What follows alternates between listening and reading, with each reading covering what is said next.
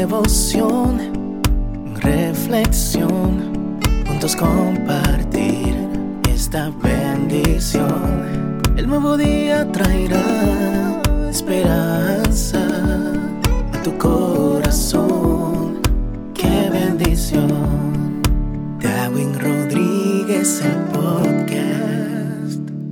Meditaciones matinales para adultos. Cada día más sabio, escrita por el pastor Alejandro Bullón.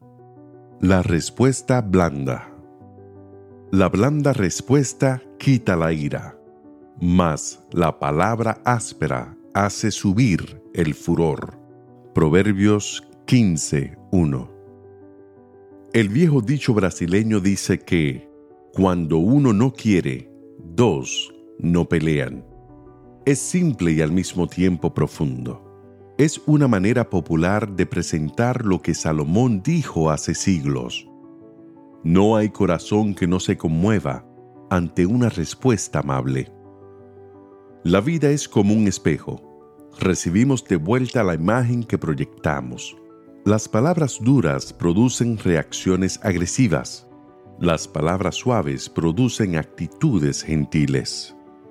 El adjetivo duro en hebreo es esep, que también puede ser traducido como que provoca dolor. Las palabras son como cuchillos de doble filo. Sirven para el bien o para el mal. Apaciguan o enfurecen los ánimos. Conciertan relaciones o las destruyen. Traen alegría o provocan dolor.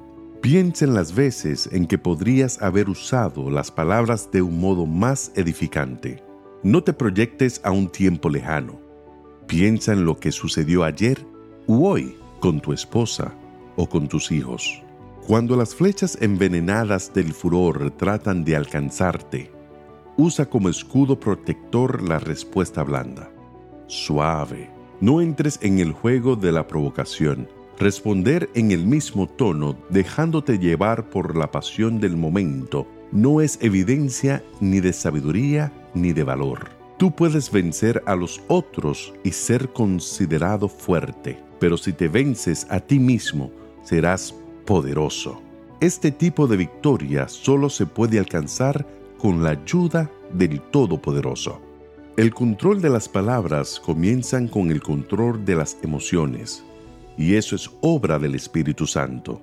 Encuentro a menudo personas que me dicen, yo sé que mis palabras dichas de manera inapropiada me crean problemas, pero no consigo hacer nada para cambiar esta situación.